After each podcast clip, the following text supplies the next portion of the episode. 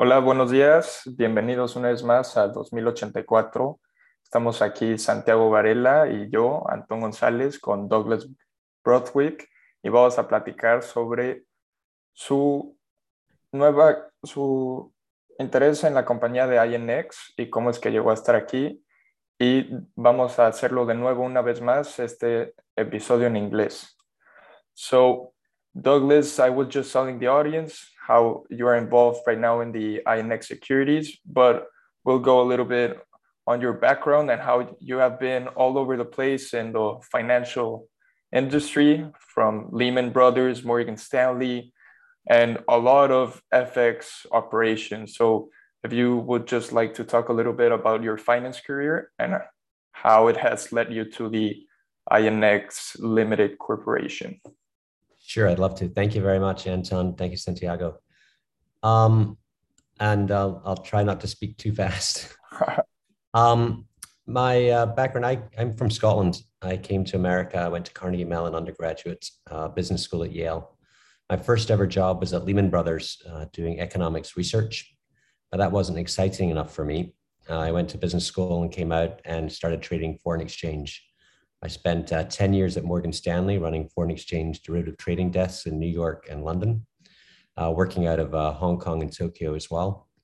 I came back and ran a proprietary trading business at uh, Merrill Lynch.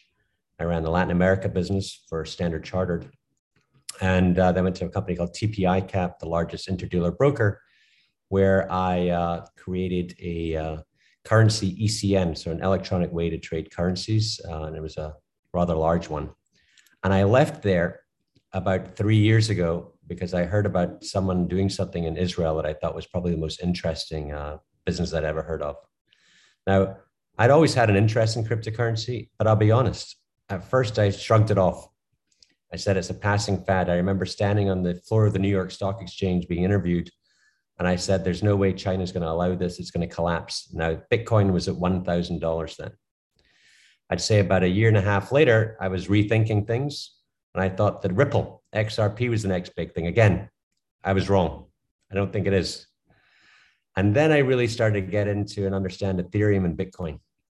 And, uh, you know, my view has always been I spent a lot of time devaluing currencies around the world. And I did that you know, in, in Asia uh, in 1998, 1999. In Latin America, obviously, I was, you know, working on, on those, but also in Iceland. But at some point, I realized that everyone is always buying the dollar when they don't like another country, but the dollar is devaluing itself every day, and no one really understands why. And I'll give an example.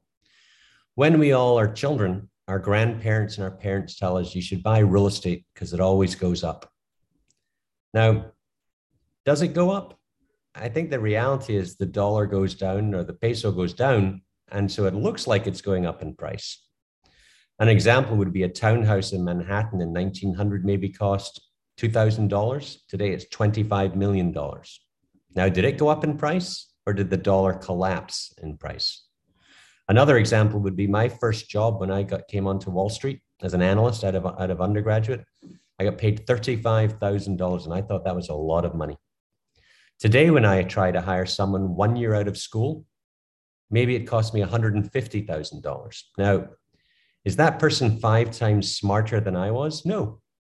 It means the dollar's gone down about five times over the course of, let's say, the last 25, 30 years. Now, if the dollar's down more than five times, think of where the peso is compared to, to 30 years ago. And so it's not really about real estate going up in price. It's more about your own home currencies going down in price. And I see Bitcoin as the way to guard yourself against devaluation, against the printing of currency in your own home country.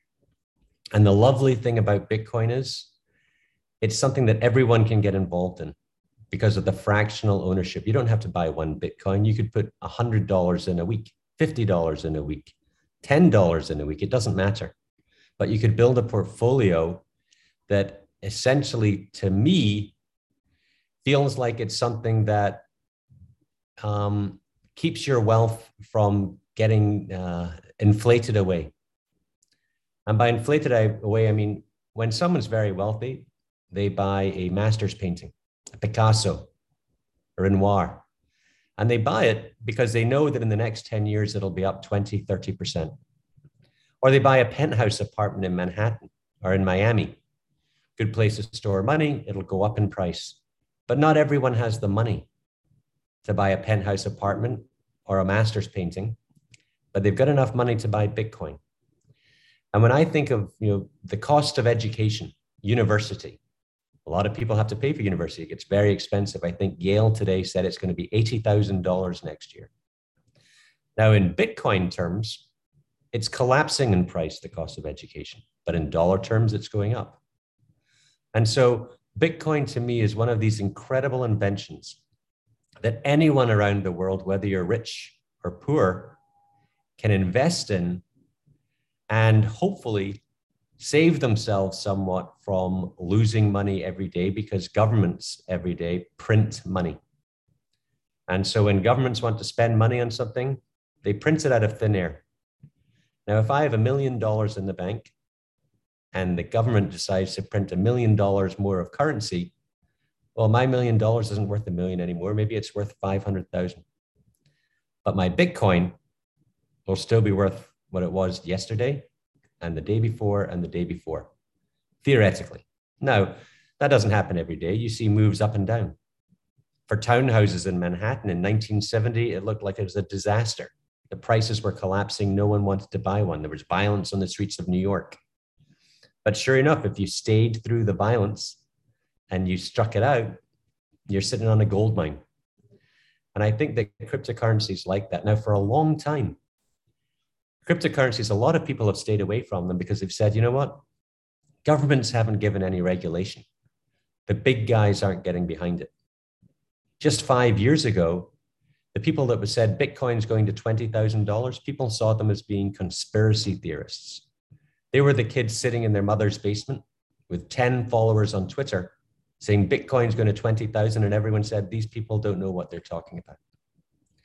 Today, it's the richest man in the world, Elon Musk, and he's saying, oh, no, Bitcoin is actually something important. And it's JP Morgan that says it's going to $150,000. It's not just a guy in his basement. And now you've got large institutions all around the world embracing it. And two days ago, President Biden came out and said, you know what? We think this is going to be very important. In fact, it's going to be the key for innovation in the United States. So we better get around it. Now, of- now that you mentioned this, uh, ex- precisely the executive order on President Biden, I was very curious on asking you. Uh, now that you're mentioning um, how, for example, J.P. Morgan now thinks that Bitcoin's going to get to 150k. Actually, like a couple months ago, maybe a year ago, Jamie Dimon uh, said that Bitcoin was a scam. So it's it's really interesting how you're talking about this, the fraud of, fiat. But I, I wanted to ask you this question. It's I don't know it. It's a tricky question, but do you think uh, that a digital digital dollar uh, CBDC that we know it might be coming very soon uh, is gonna be like a, an enemy to cryptocurrencies, or are they gonna interact uh, perfectly?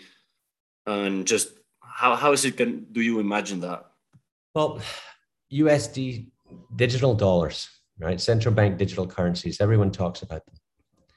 Now, there are some countries in the world where privacy is not a big deal um, you know, China's coming out with a digital yuan, but they don't have a constitution that says you have a right to privacy. Now, in the United States, if you were to use a federal central bank digital currency to spend everywhere you went, people would probably say, I don't want the government seeing what I'm spending my money on. Now, look at the two of you here, Anton and Santiago. Do you want the Mexican government know what you spend all your pesos on? No, there's probably no there's way. some things there's some things you'd rather use cash for. And I think that what will happen is you'll see central bank digital currencies used on the higher level. So between the Fed and commercial banks, and between commercial banks in the United States and commercial banks outside the United States, the central bank of, of in the US dealing with, let's say, the central bank in Mexico, we send digital pesos, digital dollars back and forth. But for individuals like ourselves, we'll probably use stable coins like USDC, maybe even Tether um, and so folks are going to come up with stable coins that are more private stable coins, but they're under regulation in the United States would be maybe under NYDFS, the New York Department of Financial Services, where there'd be some sort of audited structure that would say for every digital coin that's out there, there's a real dollar standing behind it. And that would be audited by you know, a proper auditor. And I think that that's where we're going to end up going. And I talk to a lot of people around the world that are creating digital yen, digital dollars, digital euros, even di- digital pesos. And I think that all of us want to have a digital currency. None of us want to have a bill in our pocket, especially after COVID. Do you want to touch a dirty, dirty bill? Probably not. So, and everyone's used to using Apple Pay or Google Pay on their phones to buy things. We're used to that digital world. And when we're playing computer games, we're not using dollars there. Well, we onboard dollars a lot if you've got a teenage child. But what we do there is we're spending Roblox or we're spending Robux, you know, we're spending in-game money. So we're used to spending digital currency. Um, I think that what we're looking for is an efficiency to trade digital currency and move digital currency very, very quickly. One of the incredible things with digital currency today is you can move it from one wallet to the other in a matter of seconds. In the old days, if I wanted to send you pesos, I'd have to go to, you know, some, I'd go to my bank and I'd say, I want to send $5,000 of pesos to Anton or to Santiago. And maybe you get it in a week, a week. And then the exchange rate that it's taken, maybe they take 5%, the bank take 5%. Well, that's a disaster. That doesn't, doesn't have to work like that. If I can send Bitcoin to you right now, if I send it from my phone today, you'll receive it immediately. And it doesn't matter if I'm sending a million dollars, $5, $2, you're going to get it immediately. And there's no 5% charge to it. And it's immediate and it's suddenly you have it and then you can decide what to do with it. This is the incredible movement we're seeing in digital currencies, the ability to spend and send immediately. And so it cuts out a lot of middlemen though, right? You heard me say, I go to the bank. Bank won't be there anymore. You could do it now person to person. But what the US government and I think other governments want to make sure is that when someone does send money, that they know who it is. Right? Because if I have a million dollars and I send it to you through the bank system, the banks know and there's a record of it. The bank can say, Douglas has sent a million dollars to Anton. And they'll make sure that I've cleared through AML and KYC money laundering and know your customer type things, and that Anton has too before it, it's given to him. The issue with crypto today is I could have a stable coin in a wallet that the government doesn't know I have.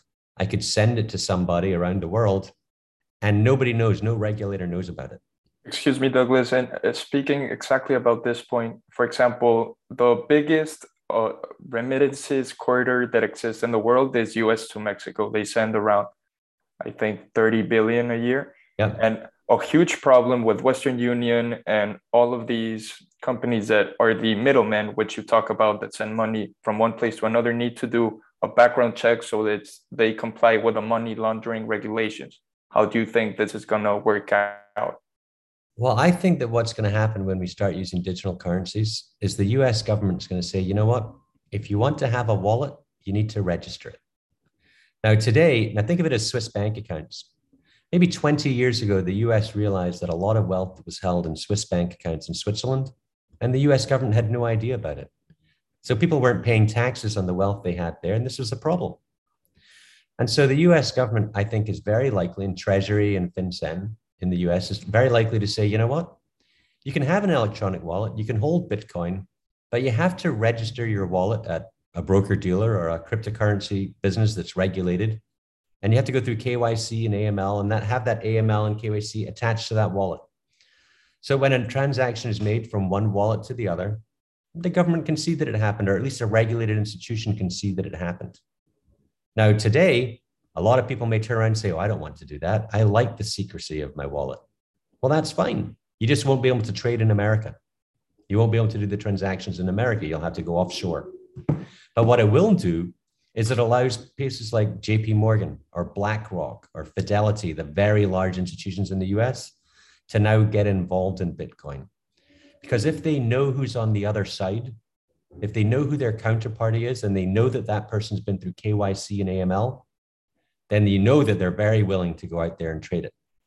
And the issue with Bitcoin in the United States today is, you know, you don't know if the other side, if it's an anonymous wallet, if it's North Korea, or if it's you know, a bad actor, you've got no clue.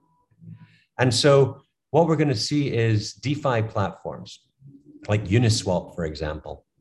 People trading there anonymous to anonymous all day long. But what they'll end up doing is they'll have an anonymous pool for outside the United States and a pool that's gone through KYC and AML for inside the United States. And so you can be sure that the person you're dealing with on the other side has gone through some sort of background checks and it's who they say they are. And that's really you're talking. Uh, uh, you're touching on a key issue right now. It's, it's this idea of decentralization that is some of one of the things that gives Bitcoin so much power, and we've seen it over the the years that it's been alive. But my question here is, uh, how do you see then what is gonna what is gonna happen with all these financial institutions that you're talking about with the DeFi revolution that is is barely starting and all this decentralization? Every bank wants to deal in DeFi every single bank in the United States, they see the yields, they want to get a piece of it, but they also want to open it up to their investors. But they can't open it up to their investors if they don't know who's on the other side. Now, I'll give you an example of DeFi that works, let's say in Bank of America. Bank of America, I put a million dollars in a bank account, they give me a quarter of a percent.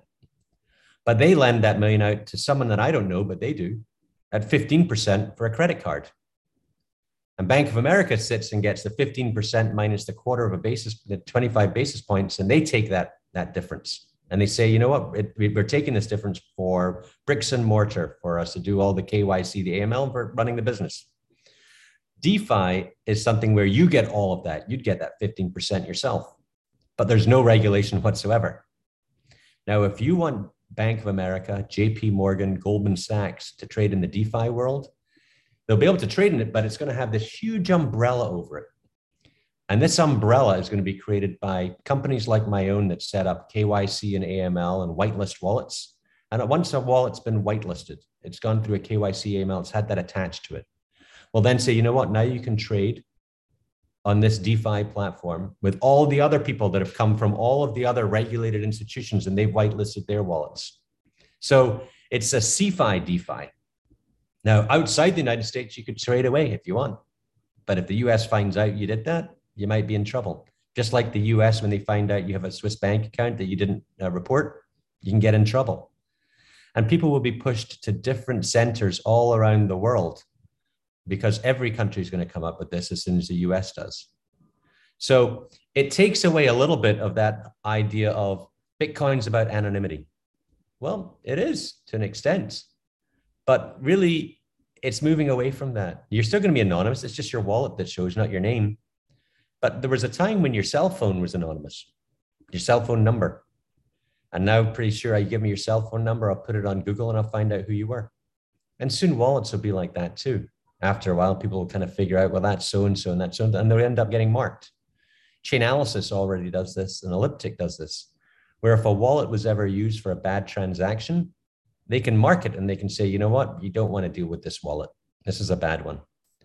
And soon, Chainalysis and Elliptic will take all of the wallets that have been used or holding Bitcoin that were stolen from Mount Gox or wherever, and they'll make sure that they can't deal in the US system. And people's names will be added to this, bad actors' names, so that soon you have this walled garden in the United States. Then there'll be a walled garden in Mexico, a walled garden elsewhere. But you'll be able to trade with each other as long as you're inside the walled garden as long as your wallet has gone through a KYC AML and has been attached to someone's name. So you still have the benefits of being able to trade with folks all around the world, but you're just doing it in a regulated manner where the government can see what you're doing. It's limiting for maybe 5% of the users of Bitcoin, maybe 5% of the folks that are in crypto, the bad actors, the ones that want to stay under the radar, the, the ex Silk Road guys. But you know what? You lose them, but you gain Fidelity. You gain Goldman Sachs. You gain Bank, of America, JP Morgan, Morgan Stanley. And when these big names come in, Bitcoin's not trading at $40,000 anymore. It'll be trading at $200,000. Because when these guys buy, they don't buy one Bitcoin, they'll be buying thousands. And as we all know, Bitcoin's limited. And so if I think I've, you know, I've read everywhere that if you, if, if every single fund added 2% to their portfolio of Bitcoin, Bitcoin is going to be a heck of a lot higher. Okay, so now I, I want to but ask not, you. But not just, it's not just funds. Think about corporations, MicroStrategy. Saylor's Group, they're out there buying Bitcoin. And people look at it and say, wow, there's a lot of volatility, but darn, these guys can make money. And there's a lot, there's a lot of corporations that want to buy Bitcoin and they're a little bit worried. You know, buying it, is it is it is it fair to buy? Should you buy it? And there was always a worry that that sat over the United States that said, you know what, Biden could could end up and come out and saying we're going to outlaw Bitcoin. What that executive order has said is we're not going to outlaw it. In fact, we think it's the center of innovation going forward. So we're going to embrace it. We just want to add some sort of regulation to it. And to me, that was the best news I've ever heard. Yeah, the news we got on Wednesday was great news. So now I want to ask you, um, which are the crypto assets? I, I don't want to say cryptocurrencies, but crypto assets that you are more most interested in. Which ones would you really consider investing uh, serious amounts? And um, I also wanted to ask you uh, precisely why Bitcoin and Ether now, since you went from Ripple, Bitcoin, you've been all around. So I, I'm a little bit curious about that. And that can also take us to the talk about what do you think about the, the arguments or the debate between proof of work, proof of stake, now proof of concept, proof of history? There's many stuff going on, and you're you're a computer scientist, so I think I, I would think it would be really interesting to get your insight of, of that part of crypto assets. These are all good questions. First of all, this is not financial advice. I'm not licensed in any way to give anyone any kind of financial advice. I don't look at meme coins. I don't look at protocol coins. I really only look at two. I look at Bitcoin and I think Bitcoin's the sun.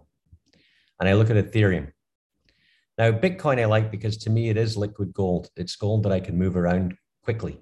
Think about this you get $10 million of gold, $10 million of Bitcoin, and you're sitting in Ukraine. How are you going to get $10 million of gold out on a wheelbarrow? No, but you can send it like this from one wallet to the other. That's magical, absolutely magical.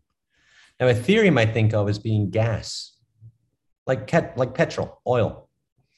You know, every blockchain is to me a train track. And all these train tracks, you add trains. Think of trains as being different projects. You know, there's one project that's on the Ethereum blockchain, maybe another that's on the Avalanche blockchain, another one's on Polymesh blockchain. But wherever the train tracks have the most trains, that's the one that needs to spend the most gas. Because they need for a train to move, it needs, you know, power. And so if you've got something like Ethereum, and there's a lot of things going on the Ethereum blockchain, well, the odds are there's going to be a demand for that gas in the future. And so I like Ethereum because there's a lot of trains on that track. There's not a lot of trains on a lot of other tracks. And you'll hear about you know a project coming out on this blockchain or that blockchain. It's almost a new blockchain coming out every week. But if there's no trains running on those tracks, well, then to me the currency is kind of worthless. So I like to look at where are the trains on the tracks. Now a lot of people will say ethereum's very expensive gas fees in Ethereum is expensive. You know, when people were buying NFTs like crazy, gas fees were going up to something like $40 for a transaction on, on Ethereum. Today, they're around $12. Now, it, it reminds me something of, of, of, Malthus. Malthus had a theory back in, I think it was 1800s, a long time ago. And people were saying, you know what, at some point, the world's population is growing so fast that we're going to run out of food. And so food prices are going to go through the roof. What they did, or we have to reduce the population. What people found out though was that new technology meant that we could produce food in a more efficient way. And that's ETH 2.0. ETH 2.0 is a way of finding a way to use Ethereum and, and the blockchain there to, to make sure that prices can go lower and things can get done faster. And I believe in that. And I thoroughly believe in the Ethereum blockchain. When I talk to banks around the US and companies all around the world, their first choice of blockchain is the Ethereum blockchain. Their second choice is, I mean, there's like 8,000 second choices, but everyone's first choice is the Ethereum blockchain. Now, I did the first ever IPO on the blockchain for a registered security in the United States.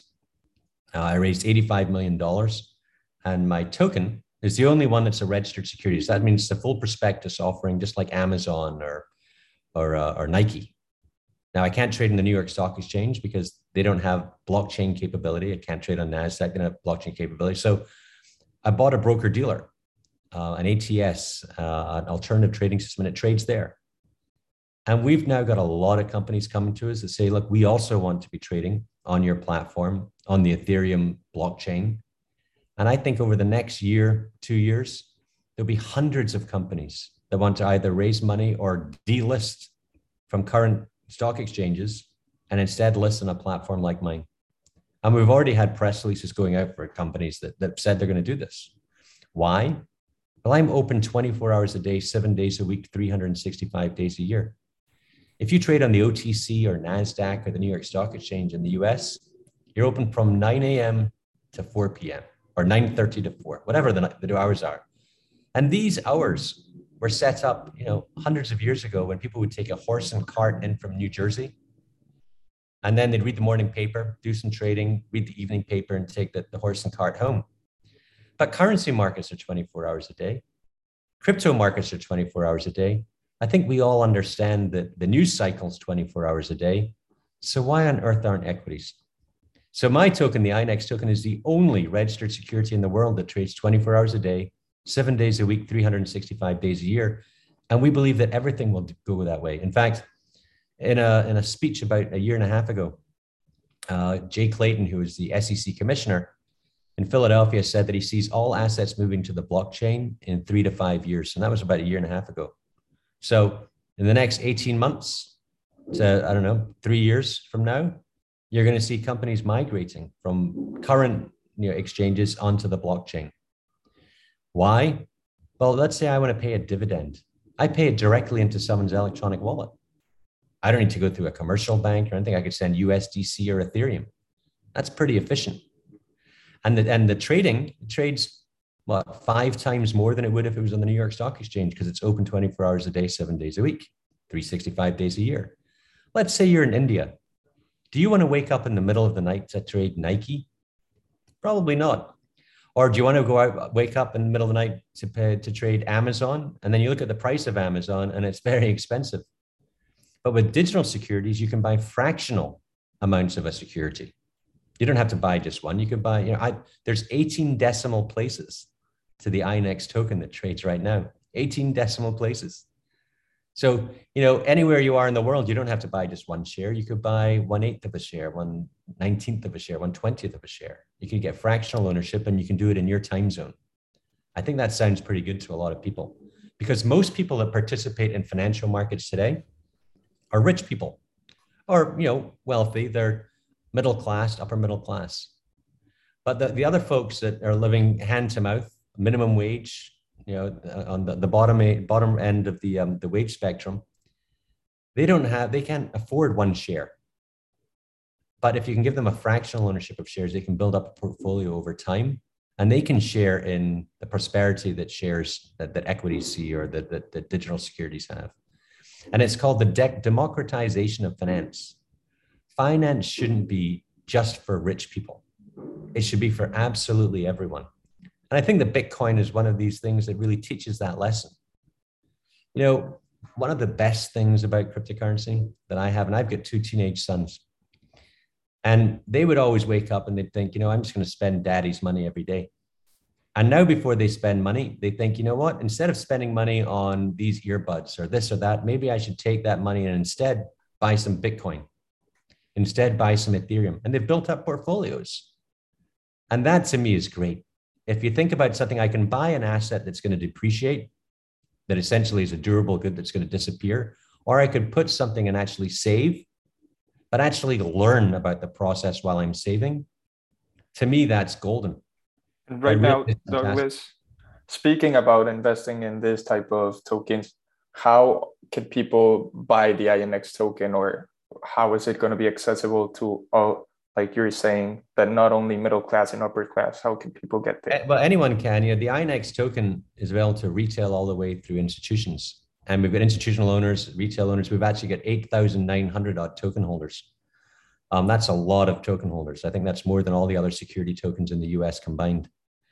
And the way to find it is you just go to securities.inx.co securities.inx.co and then you can read about the token uh, learn about it and you can buy it so it's it's really open to the world, based upon geo availability. But you know, it's a it's a U.S. security. I think if in Mexico you can buy Nike, then you can buy the INX token. And the other cool thing is, you custody it yourself. I'm sure you know what a MetaMask wallet is. You know, if you've ever bought an NFT, you get a MetaMask wallet, you download it, you hold it on your phone essentially in a wallet.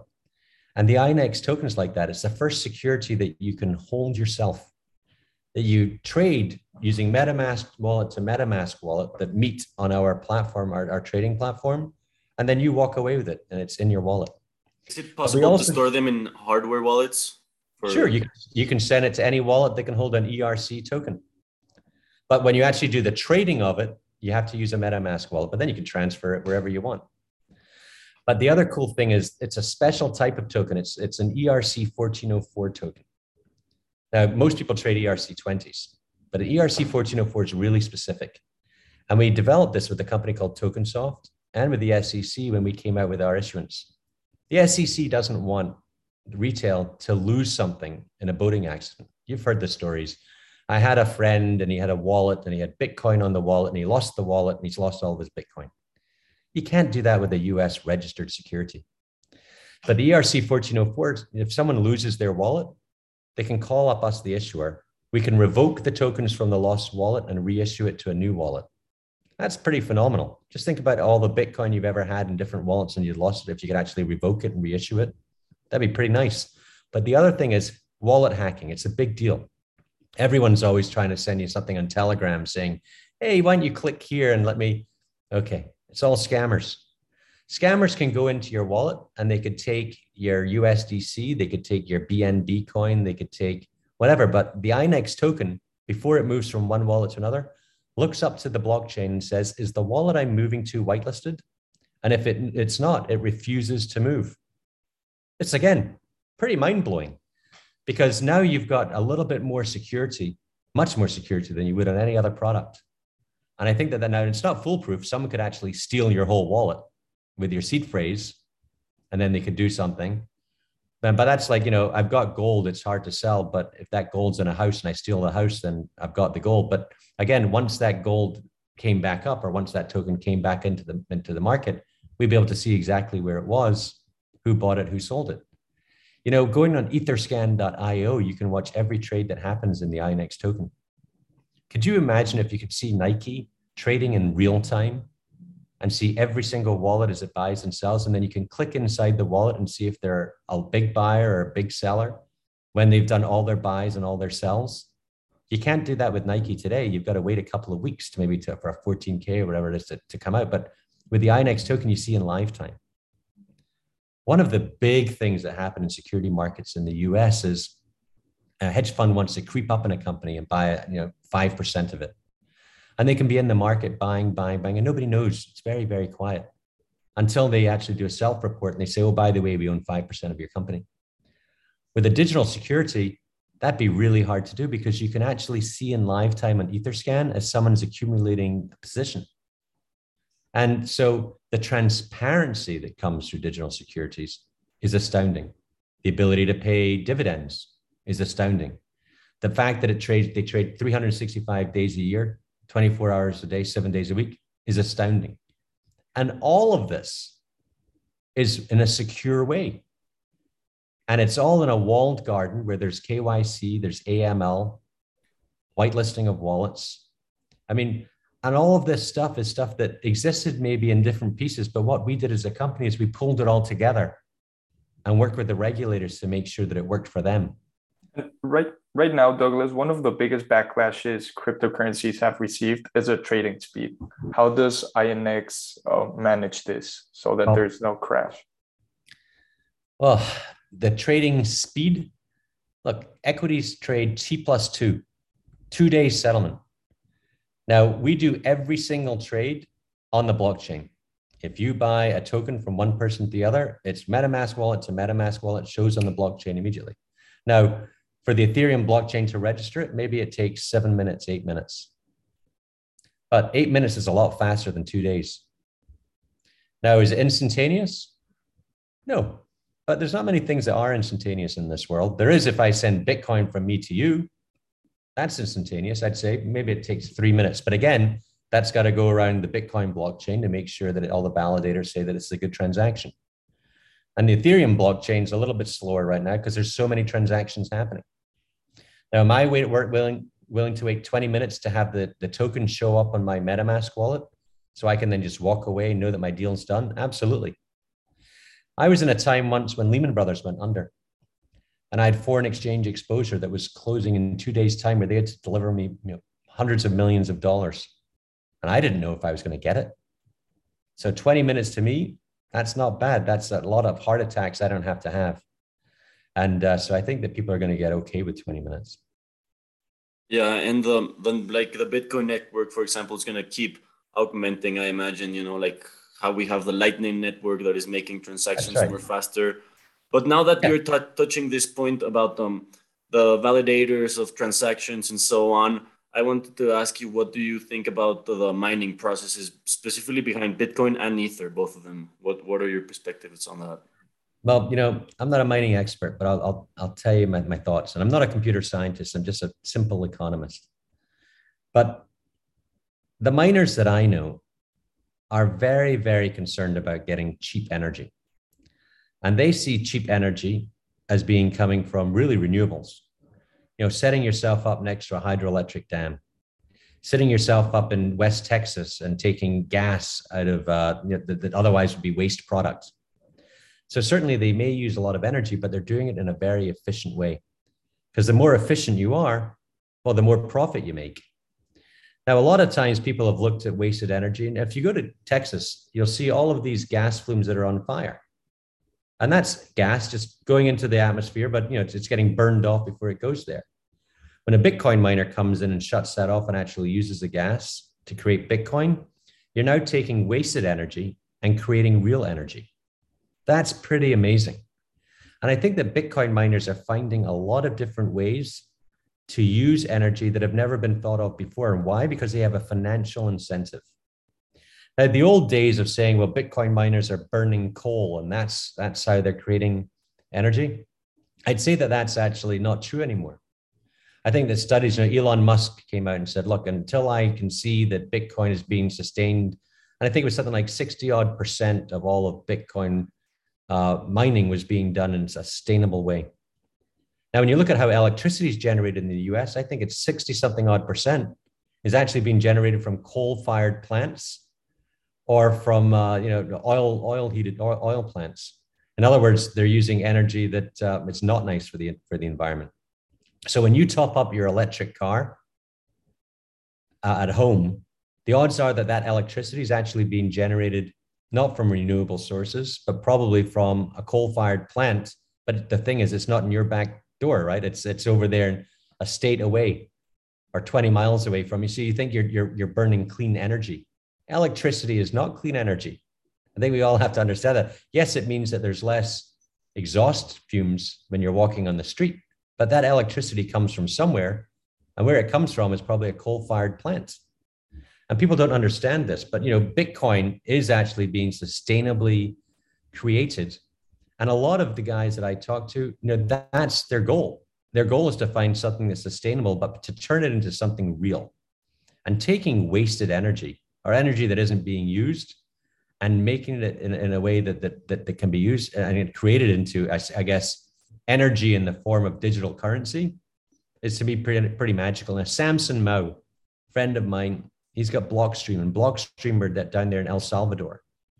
And they're tapping volcanoes for energy. And they've got satellites up in the sky that are their validators. I mean, some of this stuff, it, it's sci fi, it's absolutely incredible if you can take all the volcanoes in your country that before are just spewing out all this energy that's getting wasted, and now you plant Bitcoin miners there, you're creating a tremendous amount of money for your country. Now, hopefully, Mexico will follow El Salvador's example and start, you know, bringing Bitcoin in, because it really is one of the most wonderful things to see when I look down in El Salvador. What they're doing here, they're turning around a country that really was very dependent on the dollar, and now they're creating their own dependency using something like Bitcoin and taking energy that was being wasted and creating it. Now, when you talk about um, Ethereum, Ethereum was something you could mine too for a while, and you still can, but not forever. Right? Ethereum's about to kind of switch things over a little bit so it can look a little bit cleaner. I think that that's going to be interesting, but I don't really know. I mean, I can't really. I think there's a lot of level two, L2s, like like there's Avalanche, for example, there's an L2 to, to Ethereum. And what they sort of do there is they print the tokens. Print tokens are already printed now. If you need some, come buy them. And so we don't have to worry about, you know, energy consumption. Now, that's all well and good, but I think that the energy, the, the, the way that Bitcoin is being mined right now is probably one of the most incredible things because it's giving all these financial incentives for companies to be out there and doing it. And uh, I don't buy into the Bitcoin mining is dirty. I think there's some bad actors that are probably producing it. I'm pretty sure that if a Bitcoin is mined in North Korea, they're probably not using renewable resources to do it. But at the same time, that Bitcoin is probably not getting into the US supply because of the use of whitelisted wallets in the United States. So, you know, I think that there's lots of discussions about it. I'm agnostic. I don't have a view.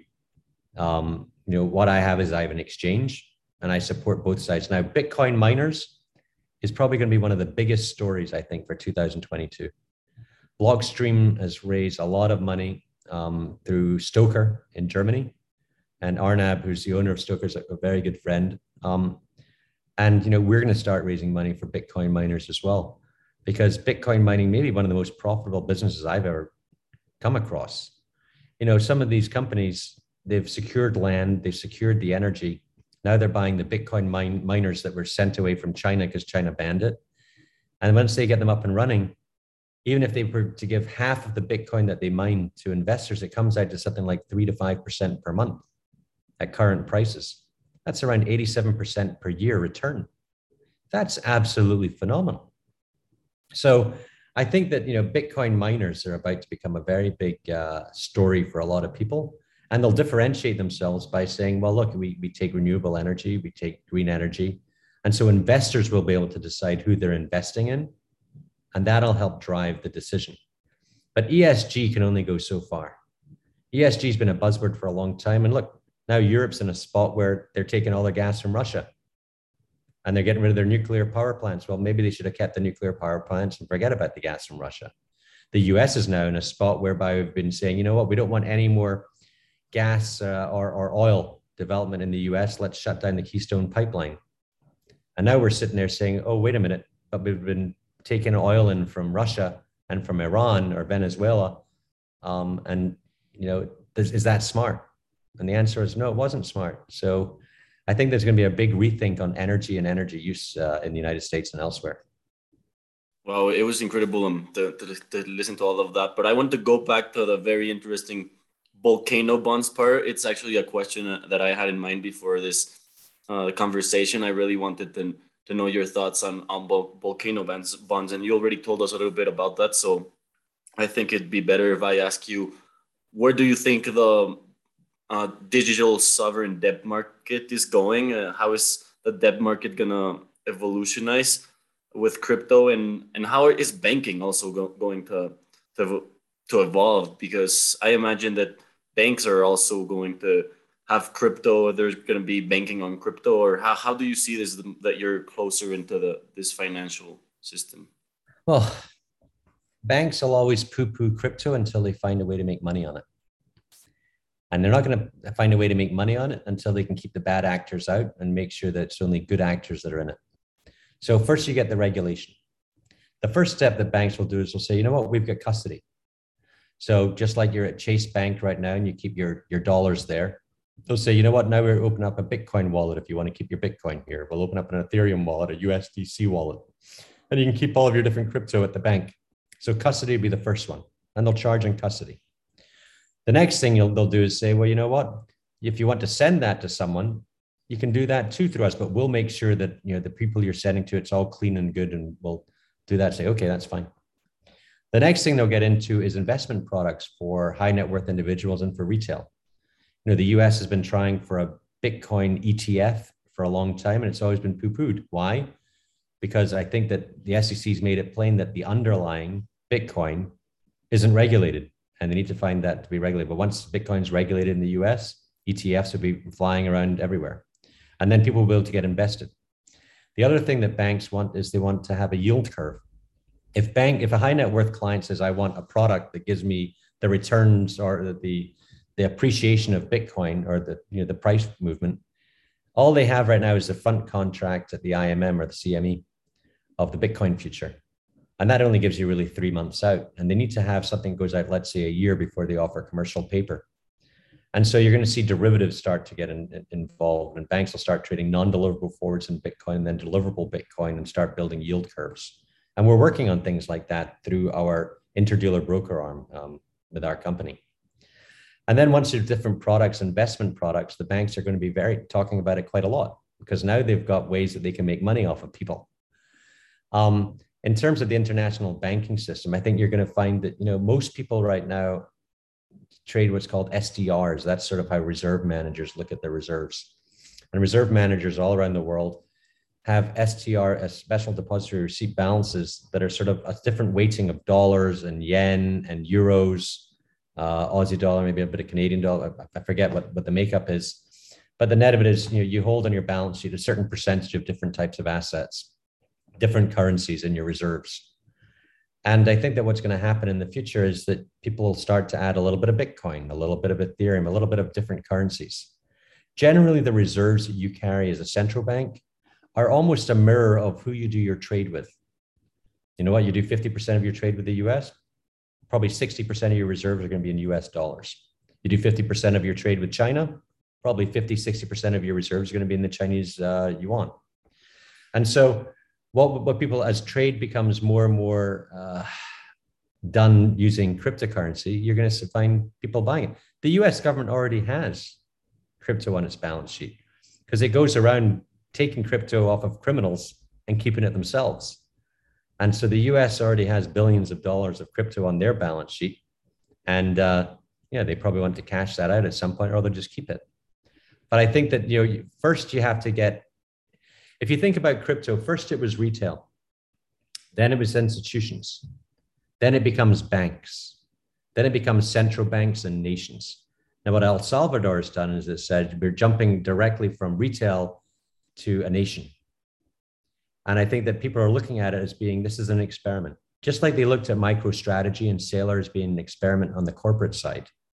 So they'll watch and they'll wait and they'll see, well, how does El Salvador's economy move? I think a lot of people turn around when, when Bitcoin goes down and says, look, these guys have stabbed them in the foot. Bitcoin's a disaster. We, what a bunch of idiots. What a bunch of fools. But if Bitcoin's trading at $100,000 in a year's time, everyone's going to turn and say, you know what, these guys were geniuses. So I think folks are looking at it all saying, you know, let's just sit back and watch. But I'll tell you, you've got a country that's now producing its own uh, currency, Bitcoin, using its own natural resources, that's pretty phenomenal. Now Mexico's got a lot of resources. You know, oil, plenty of oil in Mexico. And if Mexico can find a way to start mining Bitcoin as well using the natural resources they have, that could be quite something for Mexico. And every country is going to be looking around and saying, what do we have that we produce that we can create something with? Because I think that the price of all of this is going to start appreciating. And governments are fully aware that when they keep dollars in their reserve, those dollars become worthless over time and you keep Bitcoin in your reserves, well, at least you get a chance against inflation. And inflation's coming the hard way. Inflation in the US was what, 8% print about a week ago? And that's before we've seen the gas price rise on the back of what's going on with Russia and Ukraine. It could be we could see 15% inflation in the US. And yet the bank still is only paying you a quarter of a percent interest. If I own Bitcoin today, maybe I can get six and a half percent interest at a lot of different places if I just deposit my Bitcoin there. If I own USDC, I could go to Gemini today, deposit it there, and get 12%. 12%. Why on earth would I want to keep money in my bank? So banks have to figure out ways that they can attract crypto investors. And they're going to have to up their, their interest rates and they're going to have to start doing a lot of different things differently. So if you were to bet on a single cryptocurrency that's going to emerge as a reserve currency for central banks around the world? Bitcoin is going to be the first one. Okay. Bitcoin absolutely. There is there, there there is no nothing that compares to Bitcoin. Bitcoin is a reserve currency, and again, I see Ethereum as being gas. So when you look at the reserves and how central banks are set up, all of them hold gold. Oh, now you hold gold and Bitcoin. And then you look at the US, and the US has what's called the SPR, the Strategic Petroleum Reserve. And that's where they hold a lot of gas. So when gas prices go up or when oil prices go up, they can re- release millions of barrels a day, pushing the price lower. And maybe you'll see central banks start, start setting up, you know, a, uh, a gas reserve using Ethereum. And they'll start building reserves there. So when Ethereum prices start rising, then they can release it into the market and you can have it, you know, come off a little bit because people are all trying to use Ethereum to pay gas fees to do transactions on the Ethereum network. And I think that that's what's going to happen now. The early adopters like us, we can sit there and try to buy as much Bitcoin and as much Ethereum as possible. But again, you've got to no, not look at the short end of what did it do overnight? What did it do yesterday? What did it do tomorrow? That's like looking at townhouse prices in Manhattan in the 70s. You get panicky, you get, you, oh no, it's up down 20%, up 50%. You got to look on this long term time horizon. Don't invest too much where you're up at night sweating but invest enough whereby you feel like you've got your foot in the door. And obviously, once someone invests, they start learning about it, they start reading about it, they start watching shows like this. And as people learn, then they start to really go down what we call the rabbit hole, obviously, and they start really getting into it and they start telling their friends about it. And adoptions hasn't really started. In the United States, I read somewhere that 65% of the US believes in cryptocurrency and thinks it's the future. There's no politician in the US that's going to vote against that. And that voting block goes across race lines. It's black, white, Asian. It goes across uh, wealth lines. It's rich people, poor people, everyone in between. And so when you get a voting block like that, you have to go with it. So the question is, why didn't Biden go with the Elizabeth Warren approach, which is ban it all? Well, it's because he wants to get voted back in. And every single, when you look at every single race that's going on across the United States, whether it's mayor, mayoral races, con- Congress races, Senate races, cryptocurrency is one of the central factors of the race because they all know that that's where the voters are and that's what the voters want. Okay, very interesting. So, with this said, um, Douglas, do you imagine uh, the United States sometime eventually issuing some kind of volcano bond or Bitcoin bond like uh, we saw in El Salvador? Do you see that as a, a viable option for the financial system? Well, we don't have any volcanoes in the US, at least that are active. So I don't see volcano bonds. I think well, that sort of the. I, I think that what we'll end up seeing is every country's got natural resources. I'm from Scotland. In Scotland, we've got wind and we've got waves. And if we could turn that wind and waves into Bitcoin, that's pretty good for Scotland. We've also got oil in the North Sea. In America, there's also natural resources in every different state. Some states are windy, some states have a lot of water, some states have tide that they can use, some states have gas, some states have oil. And every state on a state level is going to figure out, you know what? We can produce Bitcoin or we can produce cryptocurrency using this energy. And you're going to see it happening all across the United States. Already, if you go to upstate New York, where there's lots of water, uh, and, and you know, there's, there's already people that are booking, you know, like building Bitcoin mines next to it, next to the water. And it's happening all across the US on a state level. And each state seems to think, you know what, if we can create money here, then we can reduce taxes. Think about that. You could go to a state like New York and pay no tax. And so they attract all these people to New York and they pay no tax. Why? Well, because they're making so much money from Bitcoin mining. Um, so, you know, if you can find, if you have just regular energy that's natural energy and you can turn that into a currency, I think every state and every city across America is going to try and say, we should really get into this. Now, Panama's done it. Sorry, El Salvador's done it as a nation. But remember, El Salvador is not as big as a lot of US states, but you're already finding US states where you've got every mayor that turns around and says, you know what, I want to get paid in Bitcoin. That's what I wanted to ask you to, to finish up on. What do you think exactly about uh, these initiatives? For example, the Miami coin uh, and other other cities and states are, are doing similar coins like these city coins. Uh, I think they're gimmicks. I think right now they're gimmicks. It's uh, it's about that. That's them saying, "Hey, we're hip. We know what we're talking about um, and this is how we want things to be done. But I don't really see a lasting benefit to these tokens and these coins. I think that it's uh, it's almost like almost frequent flyer miles. So they're interesting, but it's not really something that's going to be a big hit in the future. Um, and I don't think it really helps the Miami residents. Um, so there's a lot of gimmicks out there. It's almost almost like NFTs. You know, NFTs are exciting right now, a little bit gimmicky to, to a great extent. Um, but when you have a new technology, you find people going in all different directions. Because sometimes the direction you go in just gets you a lot of attention, and it's the attention that people are looking for.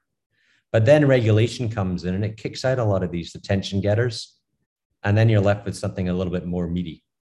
And I can name an example. You know, ICOs in 2017, 2018 raised $25 billion, but they were all illegal. People got wiped out. And then regulation came in when actually my company went to the SEC and said, we want to do this. And now you can do a security token offering rather than an ICO. And now that it's all regulated. We think it's about to blow up. It's about to become huge. So you always go through that time where things are really bad and then it starts getting really good. And maybe NFTs are there right now. You know, when you see $40 million trade between two anonymous wallets for a JPEG, you sort of think, well, that smells a little bit like money laundering. I think in the old days, you would pack that money into a jet and fly it across the border. Now you can just buy a JPEG. Um, and it's between two anonymous people. And you know, the US government doesn't like that at all. And so I think we'll probably see NFTs start to move into this umbrella where they've got to be regulated too. So a lot of things are running out fast, saying innovation, innovation, innovation. Regulators are going to come in and say, nope, let's just clip that in the bud. That's not innovation, that's illegal. Um, so uh, what I try to do with our company is we try to take the slow way. We're the tortoise rather than the hare. We'll work with the regulator in the passenger seat rather than in the rear view mirror. And uh, I think that's going to end up working out for us. And finally, Douglas, just to finish up, what do you recommend as a starting point for someone that's not in the crypto world right now and would like to start? I'd say the easiest way to learn about crypto is to buy $50 worth of crypto on an exchange because now you've got a position and now you want to learn about it. Once you've done that, then you know YouTube is probably the only way that my kids learn anything. And you know, in my day, you had an encyclopedia that was delivered once a year. You'd get a whole series of encyclopedias. In fact, I still have in my library like a 1969 Encyclopedia Britannica. And that's where we got our information from. And then we moved to the internet and people would Google stuff there. And now YouTube seems to be the only way you learn something. And uh, there are so many videos out there for people to watch and get opinions on. And there's a lot of opinions. And there's a lot of paid opinions too. But I think that once you watch enough and you listen to shows like this and you listen to enough, I guess, experts, you begin to get your own idea, your own views, your own thoughts. You know, everyone always talks about do your own research. And that's key. You can't ever rely upon someone else. Someone may tell you this meme coin is really good and I saw it tweeted. I think I should buy it. I'd say that buying something because someone else says it's good is probably not the right investment decision. Instead, you buy something because you believe in it. And if you don't believe in it, then don't buy it. So you have to do your own research, but it's definitely something you have to learn about. You know, in 1992, I graduated from Carnegie Mellon and the internet was just starting up. And I thought, this isn't going to be a big deal. I'm going to go to Wall Street. And I had a friend that lived in Turkey that was at, at school with me. And he said, you know, I'm going to go to Turkey. I'm going to open up a business that's going to sell ISPs, you know, www.blah, and it was extremely successful. He took it public on the London Stock Exchange. He goes around now in a 100 foot sailboat. Um, he took something that was just coming out, the hockey stick, we call it, just about to explode, and he capitalized on it. And this is where we are now with cryptocurrencies. It's something that's just getting regulated now. And it's regulation that ends up making something available for everyone, where everyone feels more comfortable with it. And that's when the real fun begins. Well, Douglas, well, Douglas it was well, ahead, it was it was great to, to, to hear you and uh, to learn from you. We, it was really really interesting. Uh, I think I have like uh, three more questions I could still ask you. So uh, hopefully we we can talk again soon. But it, it was great. It's really uh, an honor to have you here in 2084, and uh, thank you very for, very much for your for your time. We appreciate it. Thank, thank you very much. Muchas gracias. Gracias a ti. Chao. Pues bueno, hasta luego. Thank you. Good. Thank you, Douglas. Take care. All right, guys. Thank you. Ciao.